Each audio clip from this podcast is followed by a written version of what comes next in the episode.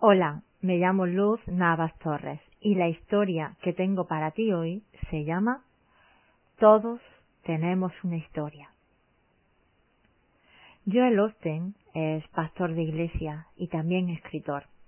Él cuenta en muchas ocasiones en sus libros y también en los programas o en los sermones en la iglesia casos reales de personas que ha ido conociendo a lo largo de todos estos años. En uno de sus libros habla del hombre que perdió a su mujer. Así era conocido este hombre que un día enviudó de una manera, es verdad, trágica y dura. Este hombre se volvió amargado, receloso. Sentía que la vida había sido injusta, que le había arrebatado algo que era suyo, a su mujer. Y por más que las personas de la congregación, de la iglesia, trataron de ayudarlo en aquel momento, él seguía repitiendo siempre lo injusta que había sido la vida, por qué le había sucedido eso, por qué había tenido que perder a su mujer, y justificaba su malestar, así como su comportamiento, pues no muy agradable con las demás personas, porque la vida había tratado muy mal.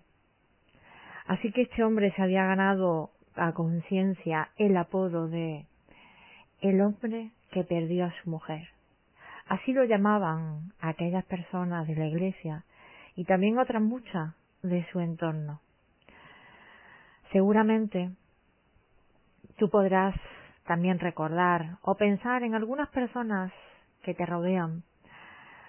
Siempre tenemos a una Maripenas o aún, porque el hombre también lo, lo vive. Siempre tenemos a la María Dolores, a la que todo le duele y parece que todo le pasa. Y también tenemos ¿eh? al que, al pobre de mí, o a la pobre de mí, ¿vale? Voy a especificar porque esto es algo que sucede tanto a hombres como a mujeres. Estas personas cuentan su historia una y otra vez. Y lo más triste de todo es que justifican su comportamiento y justifican su día a día y todo lo que ello conlleva por lo que les ha pasado en un momento de su vida. Y no se dan cuenta de que se vuelven en un cliché repetitivo, en un bucle de fatalidad del que no salen pues a no ser que tomen conciencia de ello y decidan hacerlo.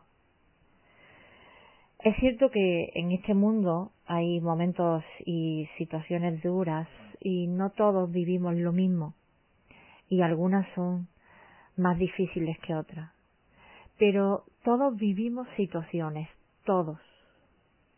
En nuestro mundo, cada uno vive en el suyo, lo que nos sucede es lo más importante y además lo más doloroso porque es lo que más nos tiene pillados, ¿no? O, eh, cogidos emocionalmente. Eso es comprensible y además hasta podríamos decir que lícito. Pero de ahí a que estemos siempre repitiendo nuestra historia, a que algo que nos sucedió en un momento determinado se convierta en la tónica general y el discurso que cuente siempre, e incluso la justificación para actuar de una manera y seguir siendo de una manera, eso es otro cantar muy diferente. Lo cierto es que todos tenemos derecho.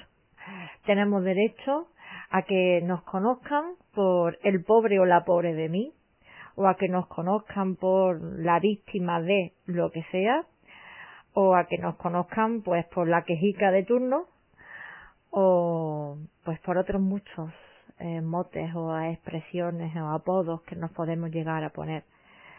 Puestos a elegir, eh, preferiría que me pusieran un apodo más lindo, ¿no? Como la feliz o la hippie loca, como a mí me llama mucha gente, pero eh, siempre es mejor que, que te pongan de alguna manera un apodo que sea más constructivo para ti.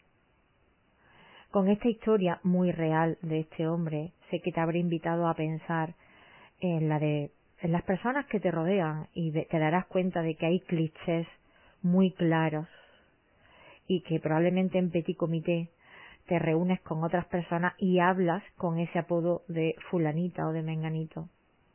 Porque mm, esas personas se quedan en ese cliché y tengo que decir también que porque un grupo de personas se reúnen y siguen viendo a esa o a ese concretamente de esa manera.